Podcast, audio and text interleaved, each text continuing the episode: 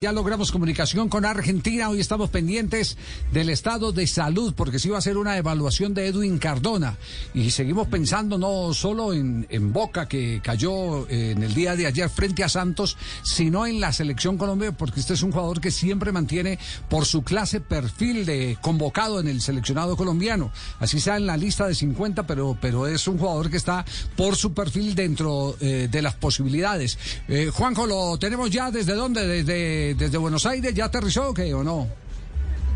No, todavía no, Javi, todavía en, ah, está en, en el del Paraguay, en la sede de la Colmebol. Ah, está en la todavía, sede todavía, a punto de subirme al avión. En un rato me subo al avión.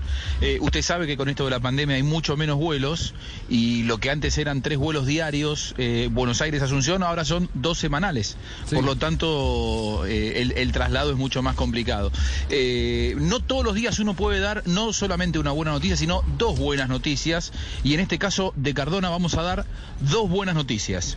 Tiene el alta médica de su miocarditis, aquella que lo, que lo alejó durante 15 días, no solamente del fútbol, sino de los entrenamientos con sus compañeros. Esa es la primera. Sí. Y la segunda, y me parece que es la principal, no hay que descartarlo para el domingo.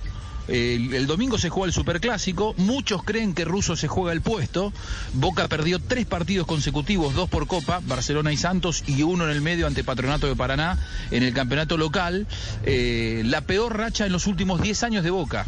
Y en este momento le dan el alta médica a Cardona y Russo está pensando, no sé si desde el arranque, eso tendrá que verlo cómo está el físico de Cardona y lo tendrán que hablar con el jugador, pero me parece que se perfila Cardona para estar en la lista de concentrados para el Superclásico el domingo a las tres y media de la tarde en la bombonera, Javi. Bueno, muy buena noticia entonces, eh, que ratificamos eh, en este momento. Está tan contento Cardona, como lo afirma Juanjo desde el sur del continente, que el propio jugador de Selección Colombia ha posteado en su Instagram una foto de él sonriendo, pleno, casi que con carcajada. Y escribe, feliz por mi regreso, con la mirada puesta en lo que se viene. Vamos, Boca, gracias a Dios.